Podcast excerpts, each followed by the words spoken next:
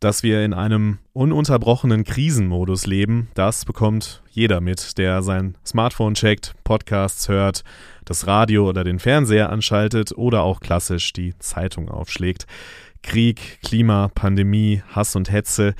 Wir haben das in diesem Podcast alles schon häufiger thematisiert, was das aus Mediensicht bedeutet.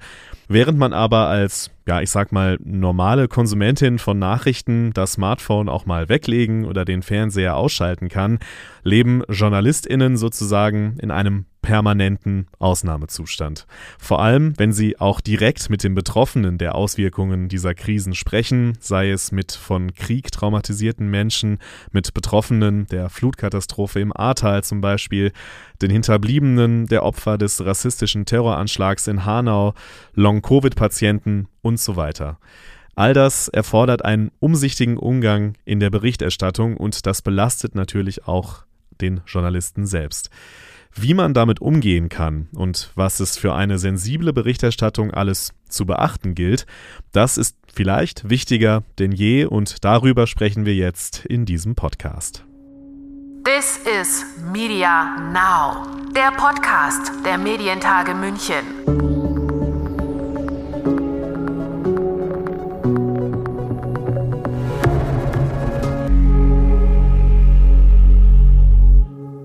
Mein Name ist Lukas Schöne und ich begrüße euch zu dieser Folge von This is Media Now.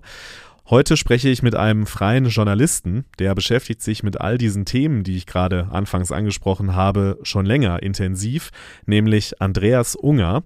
Er bezeichnet sich als Sozialjournalist und ein sensibler Umgang mit Traumata in der Berichterstattung ist eines seiner großen Themen. Hallo Andreas. Hallo Lukas, grüße dich, grüße euch. Fangen wir doch mal direkt an mit der Frage, mhm. was heißt denn, du bist ein Sozialjournalist? Also Sozialjournalist heißt für mich, dass ich ähm, viel mit Leuten spreche, denen was Schlimmes passiert ist, äh, die, wie man so sagt, am Rande stehen und mich darüber unterhalte. Nicht nur äh, darüber, was passiert ist, sondern vor allem darüber, was sie daraus machen. Also mich interessieren Überlebensweisen und ähm, das bringt es eben mit sich, dass ich viele Gespräche führe, die ins Persönliche gehen, die ans Eingemachte gehen. Und der Begriff, der mir zugeflogen ist dafür, ist nun mal der des Sozialjournalisten. Du sagst zugeflogen, also hast du den nicht selbst ausgedacht, weil das ist ja so ein Begriff, den hört man nicht ganz so oft. Ne? Also wenn sich das sich jemals als Sozialjournalist, also Wirtschaftsjournalist kennt man, Politikjournalist kennt man, Sozialjournalist eher selten, aber das hast du dir jetzt nicht selber irgendwie ausgedacht.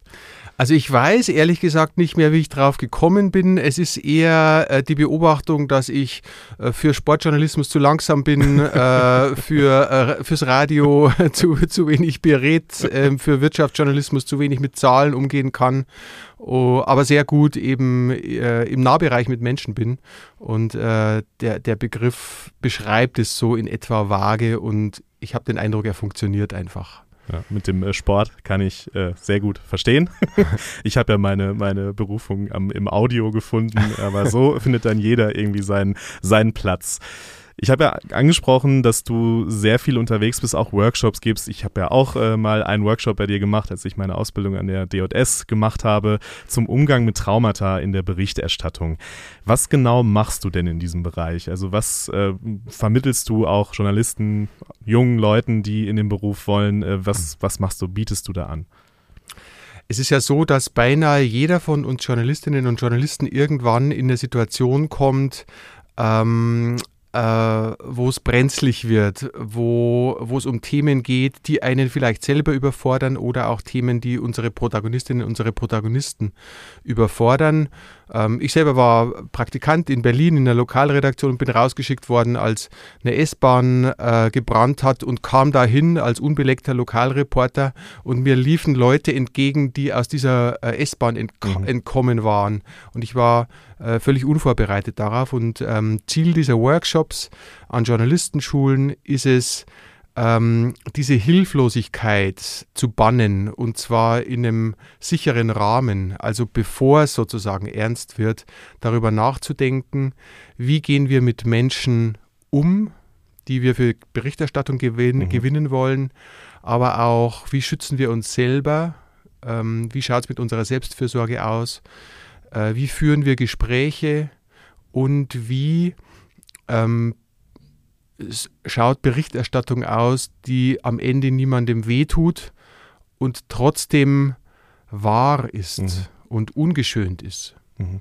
Genau, also da auf den Aspekt, ähm, wie wir Journalisten dann wahr, neutral, also diese ganzen Dinge, die wir natürlich äh, ja im Blut haben, sozusagen dann damit umgehen, wenn wir in solchen besonderen Situationen sind. Äh, vorher vielleicht noch, du hast jetzt gerade schon einen Moment, äh, als du noch relativ junger Lokalreporter warst ähm, und dann zu diesem S-Bahn-Unglück gerufen oder im Einsatz warst als Journalist. War das so wirklich der, der Auslöser oder hat sich das erst mit der Zeit entwickelt, dass du dich mit diesem Thema so intensiv auseinandersetzt? Also äh, der Auslöser für die Workshops war einfach. Ich habe ein äh, Gespräch geführt im Auftrag des Magazins Stern mhm. mit Gisela Meyer. Gisela Meyer hat ihre Tochter bei der Amoktat in Winnenden verloren. Und es war ein ganz besonderes Gespräch, weil Gisela Meyer erstens äh, diese Tat erlebt hat und ihre Folgen und zweitens dann die Medienwelle über sie hereinbrechen mhm. hat sehen und drittens über beides sehr, sehr frei sprechen konnte. Und ähm, als ich dann heimgefahren bin aus Winnen, habe ich mir gedacht, ich möchte was mit ihr machen. Daraus müssen wir was machen. Ich habe äh, so jemanden noch nicht getroffen. Und dann habe ich sie nochmal kontaktiert und dann haben wir uns in, äh, in Stuttgart zusammengesetzt, haben Maultaschen gegessen und haben uns überlegt, wie so ein Workshop aussehen könnte, wie der heißen könnte. Ähm, äh, worum der gehen könnte. Und das war eigentlich, also die Begegnung mit Gisela Meyer war für mich eigentlich entscheidend, dafür diese Workshops zu entwickeln. Und mit ihr zusammen machst du bis heute die Workshops auch? Also wir haben ja auch, ähm, bei uns im Workshop war Frau Meyer ja auch dabei. Mhm. Ähm, sehr beeindruckend, äh, beeindruckende Tage waren das, äh, kann ich auch in der Rückschau noch sagen. Äh, du hast jetzt schon so ein paar Sachen angesprochen. Ähm, du beschäftigst dich intensiv mit den Fragen, auch die dahinter stecken, wie gehen wir sensibel damit um? Äh, wie oft kommst du als Journalist in Berührung damit? Wie oft kannst du quasi selber das anwenden, was, äh, was du an andere weitergibst? Ist das regelmäßig der Fall? Äh, du bist schon Sozialjournalist, du hast oft mit Leuten zu tun, die es nicht einfach haben. Ähm, wie, wie oft brauchst du diese, ja, diese, diesen sensiblen Umgang? Das ist äh, sehr, sehr unterschiedlich. Ja. Ähm, äh, das ist ab und zu mehrmals im Monat, mhm. äh, ab und zu ein paar Monate lang nicht. Äh, ich bin beispielsweise auch für Hilfsorganisationen unterwegs äh, im Ausland äh, mhm. nach Katastrophen und da, da habe ich dann täglich mehrmals ähm, Begegnungen mit Menschen, denen was Schlimmes widerfahren ist. Ähm, häufig passiert es auch bei Themen, wo ich es erstmal gar nicht unbedingt kommen sehe. Also ich mache ein ganz normales Stück äh, fürs bayerische Fernsehen äh, und im Gespräch und, äh, äh, und während wir miteinander vertraut werden, lässt dann jemand doch irgendwas fallen, wo ich mir denke, okay, da tut sich jetzt ein Türchen auf, mhm. von dem ich gar nichts gewusst hatte. Ähm, wollen wir da zusammen durchgehen und mal schauen, was sich dahinter verbirgt. Mhm. Da kommen wir auch direkt zu der Frage, also wenn wir jetzt ein bisschen praktischer drauf schauen, tatsächlich, ähm, in welchen Situationen, also wenn wir zum Beispiel an solche Amokläufe oder natürlich auch an, ja, an die, an die äh, rechtsradikalen Anschläge in Hanau denken oder so, wenn man dann mit den Angehörigen in Kontakt kommt, in welchen Zuständen befinden die sich? Was muss man als Journalist wissen über Menschen, die so ein, so ein unmittelbares Trauma erlebt haben? Also offensichtlich ist, dass die ja in einer Extremsituation sind. Also die sind in einer Überforderung und diese Überforderung resultiert aus einem Kontrollverlust. Ja, mhm. sie wissen nicht genau, was passiert ist. Sie haben eine Nachricht, wenn sie sie frisch gehört oder erfahren haben, noch nicht verinnerlicht, noch nicht begriffen. Es ist noch nicht in sie eingedrungen, was wirklich passiert ist. Und in so einer Situation ist es ganz wichtig, vorsichtig mit diesen Leuten zu, ähm, zu sprechen, eine Haltung der Zurückhaltung zu üben. Und das heißt insbesondere, dass ich in solchen Situationen keine Interviews führe, sondern Gespräche. Mhm. Also ein Interview, das führt jemand und ein anderer gibt das Interview. Ein Gespräch hat man miteinander. Ganz konkret heißt es, dass ich gar nicht so viel frage, dass ich, wenn ich frage, ganz breit in das Gespräch hineingehe. Ich würde zum Beispiel nicht fragen, äh, wie hat sich das angefühlt oder so, mhm. äh, sondern ich würde sagen, äh, bitte erzählen Sie.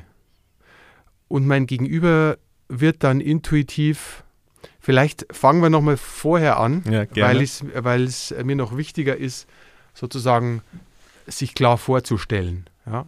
Mhm. Ja? Das hätte ich sowieso gefragt Okay. noch, ne? Also wie, wie geht's in so ein Gespräch rein? Ne? Also, So. weil natürlich kann ich, also ich habe selber eine Zeit lang äh, für, für auch für sozia über soziale Themen einiges gemacht, habe da auch äh, mit Leuten gesprochen. Ja, da, wenn man sich das so vorstellt, hallo, ich bin der Journalist, äh, dann ist sofort eine Abwehrhaltung da. So habe Mhm. ich das oft erlebt und dann dauert das eine Zeit, bis man irgendwie so ein bisschen ins Gespräch überhaupt kommt, wenn die merken, ah, da ist jemand, der interessiert sich vielleicht wirklich für mich und will jetzt nicht einfach nur die schnelle Story irgendwie haben. Äh, wie machst du das oder wie, was, was hast du für Tipps? Also nehmen wir ein Beispiel, das ich selber erlebt habe. Ich war als aktueller Berichterstatter in Winnenden im Auftrag des Tagesspiegel und ähm, äh, die haben mich nicht dahin geschickt, um zur Pressekonferenz der Polizei zu Mhm. gehen, weil da die DPA ist. Ich wollte auch nicht mit ähm, sozusagen den Entscheidern und Großkopferten äh, in Anführungsstrichen sprechen, sondern irgendwann stand ich vor der Entscheidung, wen sprichst du jetzt an? Ähm, und was ich zunächst mir ganz wichtig finde, ist, dass man ganz offen auf die Leute zutritt und dabei die gute Kinderstube berücksichtigt. Also ich gehe auf jemanden zu, ich sage, guten Tag, mein Name ist Andreas Unger und ich bin Journalist von Beruf. Also ich würde nicht nach fünf Minuten Gespräch mit der Nachricht um die Mhm. Ecke biegen, ah übrigens, ich bin Journalist und ich nehme uns auf, Ja, sondern ich würde das Respekt zu sofort tun, ja. sagen. Genau. Und wenn jemand dann sich wegdreht oder in Abwehrhaltung geht und mir klar signalisiert, Sie sind Journalist, ich möchte nicht mit Ihnen sprechen, dann ist es Ihr und sein gutes Recht. Das habe ich zu respektieren. Vielleicht ähm, stört mich das, aber so ist das Leben. Und wenn ich äh, die Signale empfangen habe, dass jemand weiß, okay, jemand ist Journalist und stellt mir jetzt ein paar Fragen oder sucht das Gespräch, dann kann ich anfangen. Wie fange ich an? Nicht mit einer Faktenfrage, Mhm. sondern mit einer Einladung ins Gespräch. Und diese Einladung heißt bei mir häuf- häufig, bitte erzählen Sie. Das Gegenüber wird intuitiv merken, bitte erzählen Sie, macht den Raum weit Ja. auf, für was auch immer ich zu sagen habe. Und es kann dann sein, dass, ähm, dass mein Gegenüber Zahlen, Daten, Fakten runterspult. Es kann sein, dass jemand ganz assoziativ erzählt. Es kann sein, dass jemand äh, stammelt. Mhm. Ähm, und es ist mir erstmal alles recht. Ja. Ich bin dafür da, das alles aufzunehmen. Ich bin nicht dazu da, das alles zu senden. Aber darauf kommen wir vielleicht später noch. Genau. Äh, vielleicht bevor wir über den Schritt, auf, auf den nächsten Schritt kommen, ne, wenn wir dann, wie finden wir die angemessenen Worte, darüber reden wir natürlich auch noch. Ähm, du hast jetzt schon so ein paar Sachen angesprochen. Ähm, welche typischen Fehler werden denn gemacht? Äh, vielleicht auch noch nicht mal ja, irgendwie mit, aus böser Absicht, sondern oft muss es ja auch schnell gehen. Ne? Man kennt das, man hat da irgendwie Druck. Äh, was sind so typische Fehler, die es gibt in, in so einem Umgang mit diesen Menschen? Also ein typischer Fehler ist, schlecht informiert in ein Gespräch zu gehen. Ähm, äh, äh, die, die Tochter meines Gegenübers ist ums Leben gekommen und ich spreche aus Versehen vom Sohn. Mhm. Äh, Sowas ist, sowas ist ganz schlecht.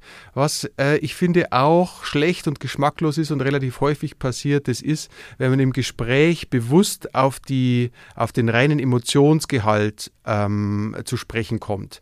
Also wenn ich frage, wie geht es einem damit, wie fühlen Sie sich jetzt, wie überfordert sind Sie? Ähm, ich finde Emotionen Teil des Ganzen Mhm. und ich, äh, ich transportiere sie auch mit, aber die Emotionen, äh, die ich schildere oder sende, die müssen einem Zweck dienen. Sie, sie sollen Nähe zu den Zuschauern, zu den Zuhörern, zu den Leserinnen und Lesern erzeugen, aber sie sind kein Zweck an sich. Sie, sie sollen nicht einfach nur dem Clickbaiting dienen.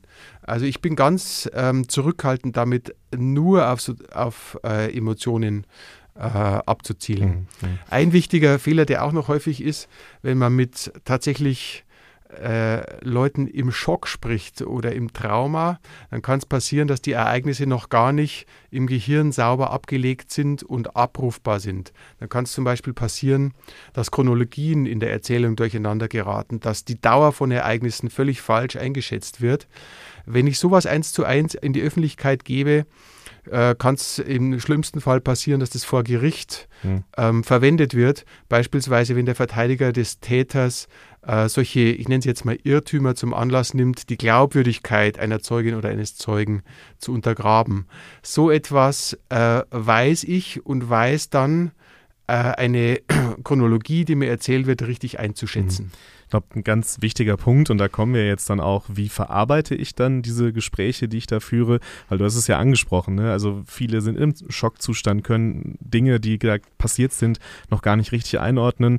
Ähm, und dann muss man als Journalist natürlich filtern und nachrecherchieren. Mhm. Ähm, ist das irgendwie stimmig? Äh, kann das sein, was mir da erzählt wurde? Mhm. Wie finde ich denn, was ist denn wichtig, dann, dann angemessene Worte, eine angemessene Berichterstattung zu finden über das Gespräch? Das sehr schwierige oder oder die schwierigen Gespräche, die ich womöglich äh, dann geführt habe?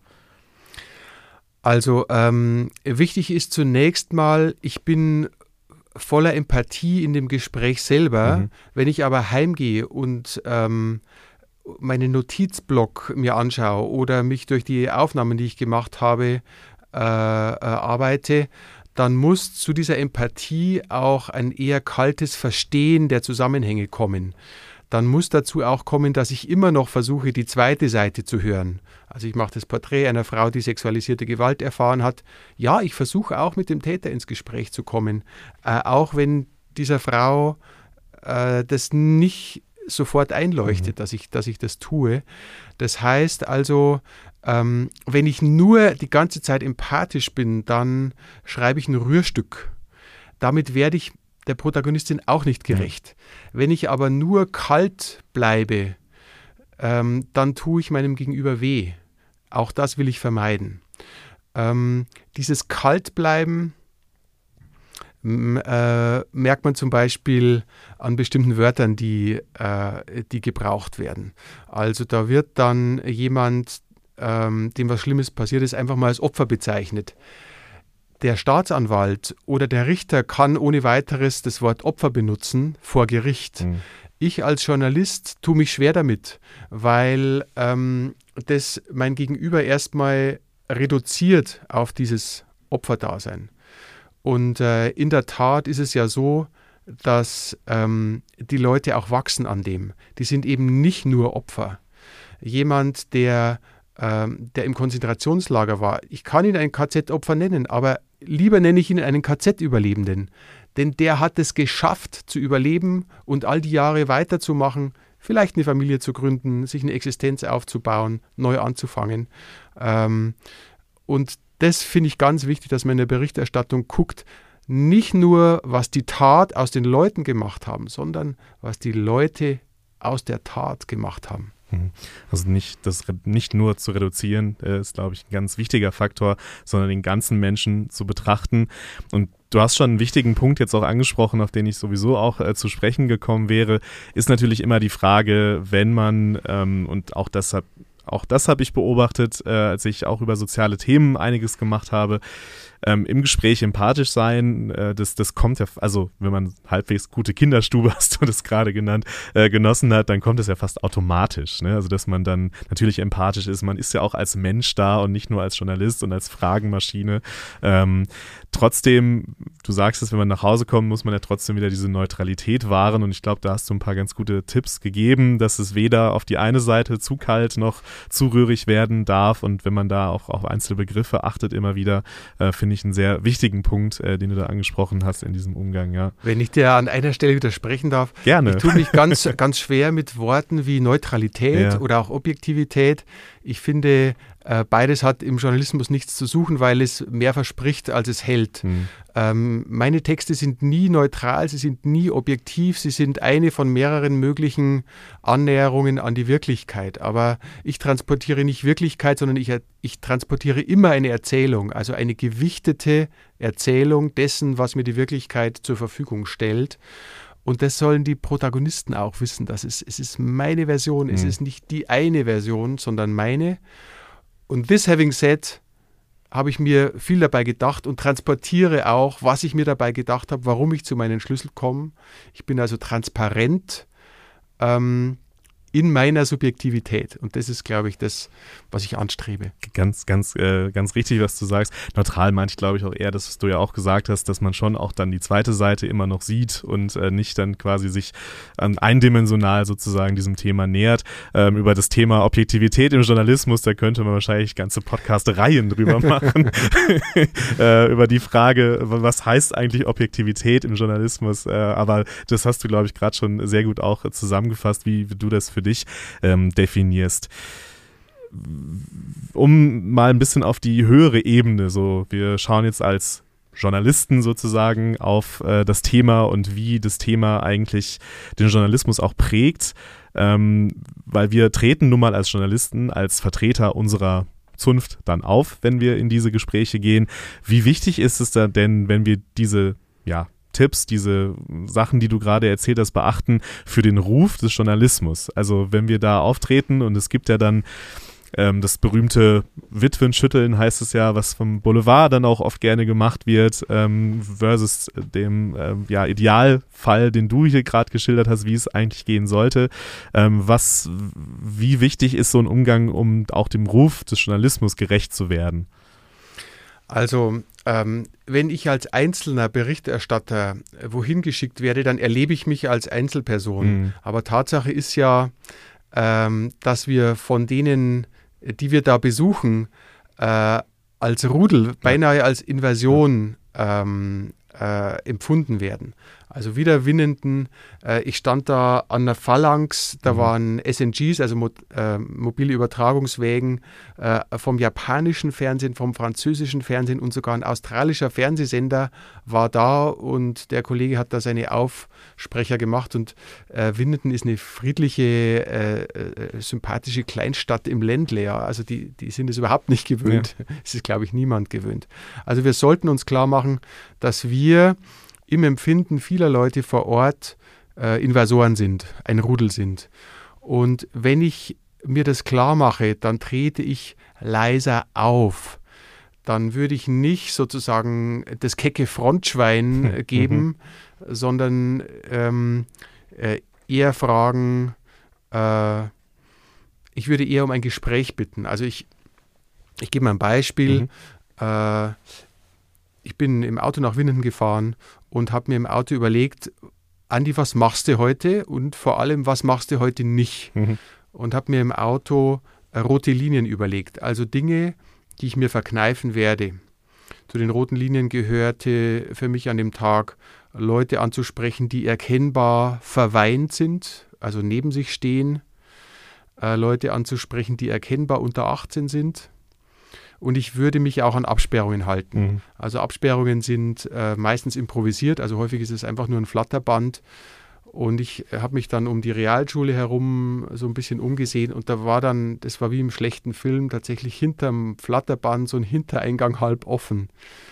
Und ich war froh, dass ich diese rote Linie für mich definiert hatte, weil äh, Im Affekt? Zur, Im Affekt. Ja. Ähm, also zur Wahrheit gehört eben auch, dass ich als Reporter, ich bin da nicht stolz drauf, aber ich nenne das jetzt einfach Jagdtrieb mhm. entwickle. Also ich habe so und so viele Kollegen, zu denen ich vielleicht auch in Konkurrenz stehe, um mich herum. Und ich möchte eine Geschichte schreiben und finden, die andere vielleicht nicht gefunden haben. Und es hätte mich schon interessiert. Ja, also ich hatte da schon äh, Lust drauf mhm. und ich habe es mir halt verkniffen. Das Schöne ist, wenn man sich Dinge verkneift, dass, dass sich der Blick schärft für andere Dinge, auf die man sonst nicht gekommen wäre. Also ich bin an dem Tag an dem Kindergarten vorbeigegangen und habe mir gedacht, jetzt läutst du mal und schaust, was passiert. Dann kam die Leiterin, die Kinder, die Erzieherin mhm. raus. Ich habe mich vorgestellt und habe gefragt, wie ihr die Kinder heute vorkommen und ob sie das thematisieren und ob die Kinder das eigentlich wissen und was die Kinder dazu sagen. Das war ein tolles Gespräch. Und ich bin an dem Tag auch an einem Seniorenheim vorbei oder an einer, ich glaube, es war die Caritas oder mhm. was, die Diakonie, ich weiß nicht mehr, und habe gesehen, dass es einen Seniorenstammtisch gab. Und habe mir geguckt, wann das ist und habe dann da geläutet und habe gefragt, ob ich, ob ich einfach Mäuschen spielen darf. Und ähm, mir scheint, dass, dass diese Seitenwege ähm, äh, dann deutlicher hervortreten, wenn ich mir den Mainstream oder sozusagen das Naheliegende erstmal verkneife und versage. Mhm. Also da das spannend fand ich auch das mit den roten Linien, dass man die sich vorher festlegt. Ganz oft hilft es ja wirklich zu sagen, was, was mache ich heute denn nicht? So, ne? Und mhm. dann ist äh, so eine Situation, dann übersteht man die in Anführungszeichen, mhm. ähm, ohne dann diesem Trieb, den wir, glaube ich, als Journalisten alle irgendwie kennen, äh, irgendwie doch dann durch diese Tür zu gehen und mal zu gucken, was da so ist. Ähm, ich glaube, das ist ein ganz, ganz, ganz wichtiger Punkt. Ähm, wir haben ja oder wir leben ja in einer Zeit gerade, wo wir sehr mit sehr vielen ja, Krisen ähm, und sehr vielen schlimmen Krisen auch konfrontiert sind, sei es der Krieg in der Ukraine, wo viele Geflüchtete auch nach Deutschland kommen, sei es die Flutkatastrophe, ähm, die ja auch mit viel mit der Klimakrise zu tun hat. Solche Dinge werden uns ja immer häufiger leider begegnen in Zukunft. Ähm, merkst du, dass das, dass dieser, ja, dieses dieses Thema, wie gehen wir sensibel in der Berichterstattung um mit Menschen, die Schlimmes erlebt haben, dass das wichtiger wird für die Branche, dass mehr Leute vielleicht auch sogar auf dich zukommen, sagen, äh, können wir da mal drüber reden? Hat sich da in der Wahrnehmung etwas verändert durch die Krisen, die wir erleben? Ähm, das ist eine äh, Frage, die ist so groß, dass der ja. Kleine an die Unger Schwierigkeiten hat, die sauber zu beantworten. Wir versuchen es. also ich glaube, dass das ähm, das Bewusstsein dafür äh, gestiegen ist. Äh, ich habe den Eindruck, dass die Journalistenschüler am IFP, äh, an der DJS und, und anderswo ähm, sehr aufmerksam sind, mhm. sehr engagiert, sehr empathisch. Ich bin ganz äh, optimistisch hinsichtlich der sozusagen Empathiefähigkeit und Schwingungsfähigkeit mhm. dieser jungen Kolleginnen und Kollegen. das bewegt mich auch, das zu sehen. Ähm, ich kriege auch die Rückmeldung, dass es an der einen oder anderen Stelle dann ähm, sozusagen äh, im, im, Berufsleben hilfreich war, dass, dass wir das gemacht haben. Die ganz große Perspektive, weiß ich nicht, es hängt wahrscheinlich davon ab, wo man hinsieht. Ja. Äh, äh, in der Bildzeitung finde ich immer noch vieles abstoßend, äh, aber ich finde auch vieles, was mich in der Süddeutschen ärgert an Berichterstattung. Also es ist, es ist nicht so, dass wir irgendwann die Workshops sein lassen, weil uns nichts mehr auffällt, was sich noch besser machen ließe. Ähm, Genau, also es ist sozusagen, du hörst mich meandern. ja, ja ähm, was ja auch verständlich ist bei der Frage, aber es hätte ja auch durchaus sein können, dass du sagst, ja, ich kriege viel mehr Anfragen äh, mhm. für, aber das ist jetzt so, so, die, die so ganz praktisch schlägt sich das jetzt nicht nieder, dass du sagst, okay, ich habe jetzt irgendwie 20 mehr Anfragen pro Woche, weil die Leute mehr, mehr das auf dem Schirm haben. Aber ich glaube, was du gesagt hast, dass ähm, ich glaube, wenn man sich heutzutage, und ich bin ja jetzt noch nicht so weit weg von der Journalistenschule, für diesen Beruf entscheidet, in diesem Wissen einfach auch, dass es diese Krisen gibt und dass ich als Journalist da wirklich direkt 24-7 mit konfrontiert sein werde, dann äh, überlege ich mir das ja ganz genau im besten Fall und dann äh, ist es schön zu hören, da stimme ich dir total zu, dass die allermeisten da tatsächlich direkt mit dieser Empathiefähigkeit auch reingehen und sagen, ja, ich möchte das und ich will einen angemessenen Umgang damit finden. Mhm. Ich glaube, das ist ein, eine gute Nachricht, mhm. ähm, die du da gerade gegeben hast dann vielleicht nochmal auf diese Perspektive, wie, und das erlebst du ja auch ähm, als, als Journalist, ich meine, das lässt uns ja auch nicht kalt, ne, was wir da erleben. Wir sind, ich habe es gerade gesagt, wir gehen da ja auch als Menschen rein und sprechen ähm, ja auch als Mensch mit den, mit den äh, Leuten da vor Ort, beschäftigen uns mit diesen schwierigen Themen. Wie kann ich damit umgehen? Also wie, wie schaffe ich es, diese belastenden Dinge, ähm, das wird ja auch immer mehr tatsächlich jetzt auch, wenn man äh, als Journalist unterwegs ist, wie schaffe ich es damit umzugehen? Mhm. Also die, das ist die Frage nach dem Selbstschutz oder ja. nach der Selbstfürsorge. Ähm, also zunächst mal äh, mache ich mir klar, dass es hart werden kann. Mhm. Also ich weiß, das wird wahrscheinlich ein harter Tag auch für mich. Mhm. Ähm, dadurch bin ich nicht so sehr überrascht davon. Ähm, das Zweite ist, ich nenne es mal Vorfeldmanagement. Also ähm, ich war vor einigen Jahren mit den Ersthelfern in Nepal nach einem großen Erdbeben mhm. äh, in Kathmandu. Und wenn ich weiß, ich mache so eine Reise, dann gucke ich, dass ich die, die Randbedingungen dieser Reise so mache, äh, dass ich die Sorgen, die ich haben kann, möglichst minimiere. Also äh, ich habe festes Schuhwerk dabei, damit mir nichts passiert. Mhm. Ich habe, äh, wenn wir ähm, hochfahren äh, ins Gebirge, genügend zu, zu trinken dabei. Ich habe warme Kleidung dabei, falls wir das Hotel nicht mehr erreichen und draußen campen. Äh, ich habe vielleicht, ich habe ein Zelt dabei. Ähm, wir haben genug Diesel dabei.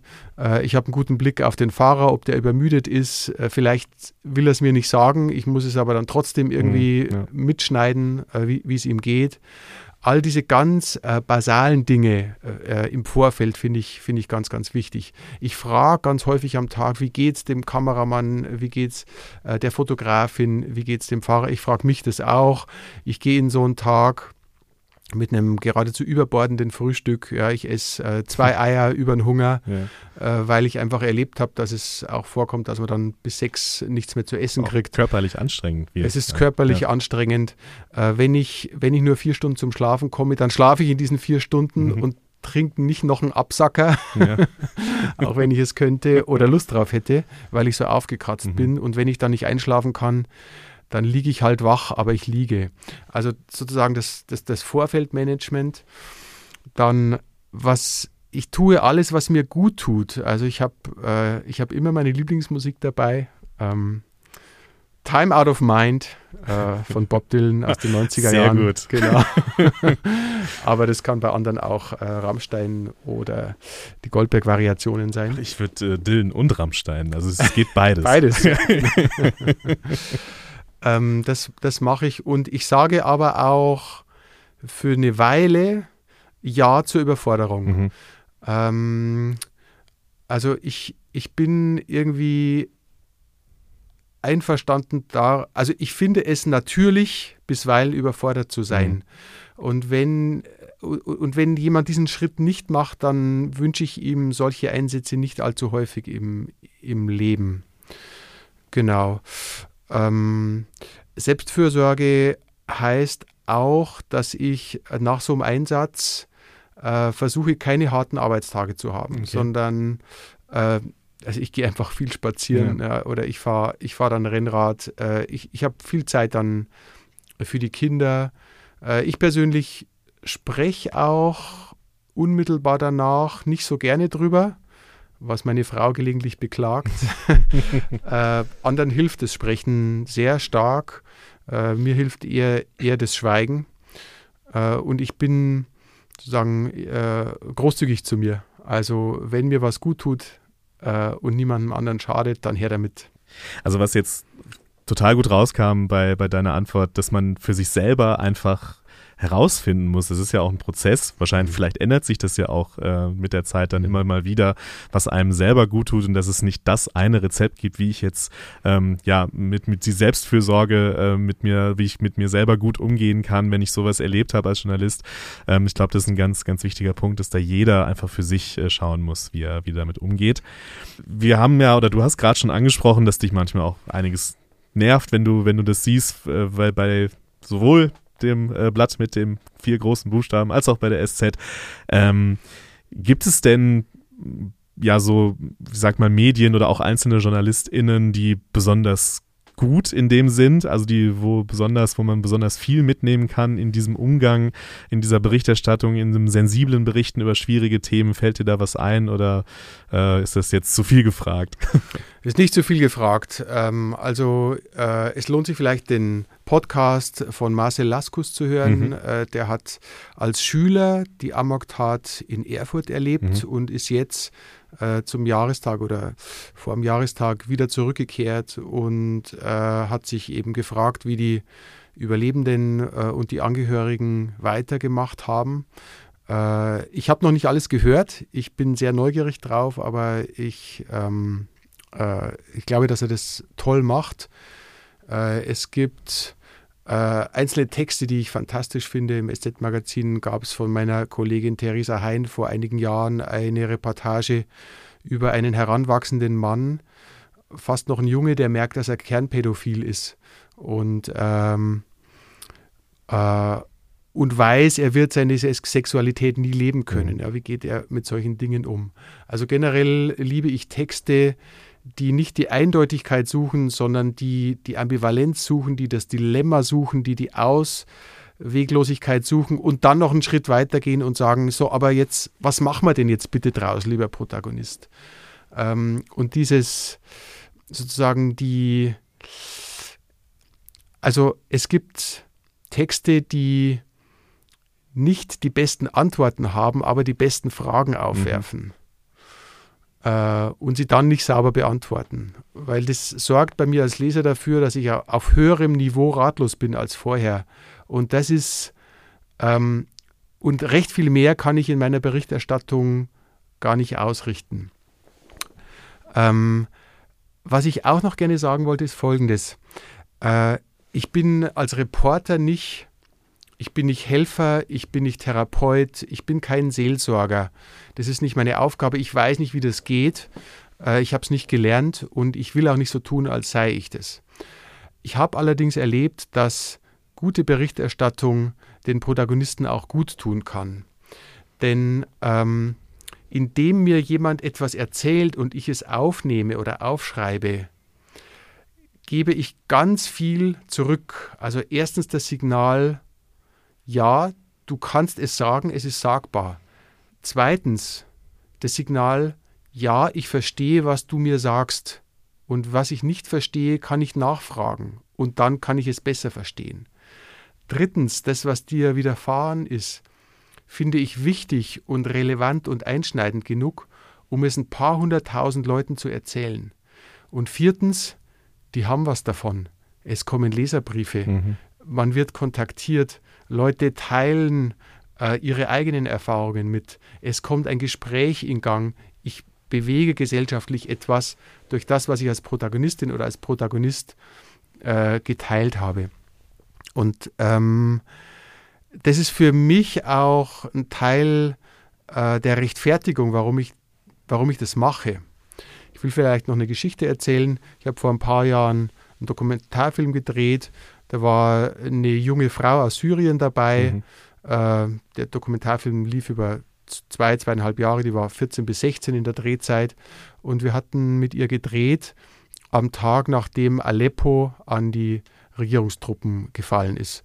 Und äh, die Protagonistin heißt Esra, ein Mädchen mit Kopftuch, total extrovertiert, mhm. spricht Deutsch, seit ja. sie zwei Worte Deutsch kann. Äh, und ich wollte an dem Tag mit ihr darüber sprechen, wie das mit Jungs und Mädels in ihrer mhm. alten Heimat ist und hier in Deutschland. Aber sie wollte das nicht, sie wollte über Aleppo sprechen, weil ihre Großeltern da noch waren und sie keinen Kontakt hatten. Und während die Kamera lief, ist sie wütend geworden. Sie, sie hat Rotz und Wasser geheult, sie hat geschrien, sie hat gesagt, ihr glaubt vielleicht, wir kommen hierher, um ein besseres Leben zu haben. Ich bin nur hier, um überhaupt ein Leben zu haben. Wir sind vor Bomben geflohen, versteht es endlich. Sie war sehr wütend und ich dachte mir, Mai Derndl, äh, du bist, du bist, ich weiß nicht, wie alt sie war, 14, 15, mhm. 16, äh, so will ich dich im Fernsehen nicht zeigen und habe dem Kameramann ein Zeichen gegeben, er soll, er soll mal kurz ausschalten, damit sie sich wieder fängt. Das hat er dann gemacht, einigermaßen widerwillig. Und dann hat, hat, sie, hat sie sich geschneuzt und ist wieder zur Ruhe gekommen und ist dann nach wenigen Minuten wieder in dieselbe Art okay. zu sprechen gefallen. Und ich habe Tobi, dem Kameramann, gesagt, äh, Dreh. Und ähm, beim Sichten der Bilder im Schnitt, da ist mir aufgefallen, dass sie in die Kamera geguckt hat. Das ist das Zeichen, dass jemand wirklich weiß, ich spreche ins Fernsehen. Das sagt mir als Autor, äh, ich meine es so. Mhm. Ja. Und ich will das gerade auch loswerden. Und ich will ja. es loswerden und ich, ich fühle mich klein, aber jetzt ist mhm. das Fernsehen zu Besuch und jetzt nimmst du bitte auf. Und für mich war das ein ganz zentraler Punkt in meinem Journalistenleben, weil ich gemerkt habe, ne, jetzt an der falschen Stelle ähm, den Mantel des, äh, den Schleier der äh, Pietät über mhm. das alles zu legen, wäre genau falsch gewesen. Es wäre, äh, es wäre ein Missbrauch ihres Vertrauens gewesen, das dann nicht ähm, aufzunehmen und später auch zu zeigen.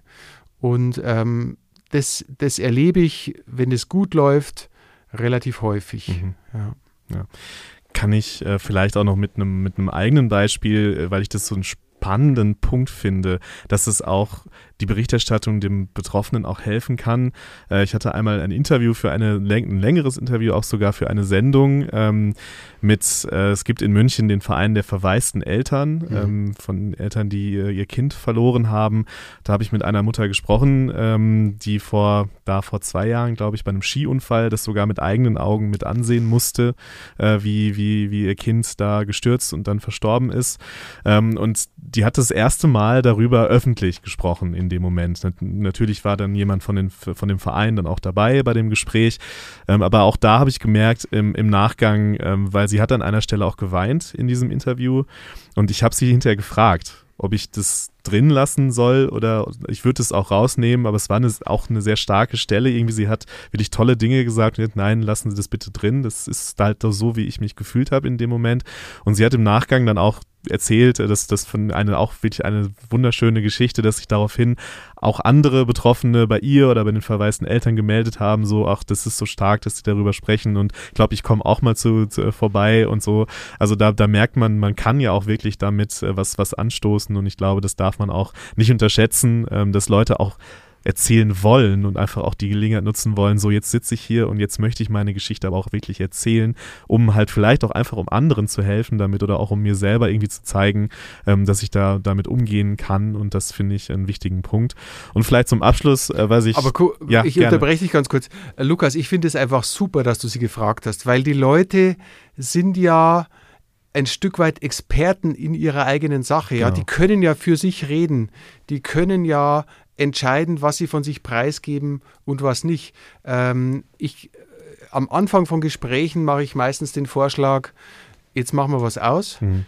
Ich kann fragen, was ich will. Sie sind mir für keine Frage böse, aber sie sind mir keine Antwort ja. schuldig. Und diese Freiheit wissen, wissen die Leute zu schätzen und aus dieser Freiheit heraus bewegen sie sich dann auch und, und erzählen Dinge freiwillig und gerne einfach nur deshalb, weil sie wichtig sind und weil sie ihnen am Herzen liegen. Absolut. Und um das, glaube ich, abzuschließen, weil wir heute ja über Themen gesprochen haben, ähm, die jetzt keine abschließende Antwort einfach haben. Ähm, das hast du ja zwischendurch auch gesagt. Äh, ich fand, fand das so schön, dass du gesagt hast, ich bin auf höherem Niveau ratlos wenn, wenn ich, wenn ich einen, einen guten Text über, über ein schwieriges Thema habe oder den Podcast, den du erwähnt hast. Ähm, das finde ich irgendwie, das, das äh, würde ich hinten raus gerne festhalten, dass man, glaube ich, äh, wenn man die sensible Berichterstattung angeht, über schwierige Themen mit Menschen spricht, die Schlimmes erlebt haben, dass man nicht die endgültige Antwort findet. Man kann nicht sagen, so jetzt, das ist auserzählt und Feierabend, sondern äh, auf höherem Niveau ratlos zu sein. Ich glaube, das ist schon was, was man anstreben kann, fand ich einen sehr schönen Ausspruch. Lieber Andreas, vielen, vielen Dank, dass du heute hier im Podcast mit uns gesprochen hast, der Medientage. Und da darf ich gleichzeitig noch darauf hinweisen, äh, jetzt äh, zum Ende, dass wir am 24. Mai vom Mediennetzwerk Bayern, das ja, wie ihr ja wisst, liebe Hörerinnen und Hörer, auch zum Medien Bayern Gebilde gehört, wo die Medientage auch dabei sind, äh, eine Veranstaltung haben werden, Media Meets Health heißt die und da wird Mental Health, wir haben es ja gerade angesprochen, Selbstfürsorge als Medienschaffende mit all diesen schwierigen Themen, die wohl konfrontiert sind, werden wir auch unter anderem darüber sprechen und moderiert wird diese Veranstaltung am 24. Mai nachmittags von Andreas Unger und darauf freuen wir uns, da ich sehen wir uns dann, dann auch wieder, lieber Andreas, für heute aber herzlichen Dank und ja, mach's gut. Ganz herzlichen Dank fürs Zuhören und ähm, wer mehr wissen will, der soll mich einfach anrufen. Es ist kinderleicht, meine äh, Handynummer auf der Homepage zu finden. Also einfach nur her damit. Wir sind Kannst auch nochmal verlinken in den Show Notes. genau, also, sehr gern. Danke, Andreas. Macht's gut und bis zum nächsten Mal. Ciao. This is Media Now, der Podcast der Medientage München.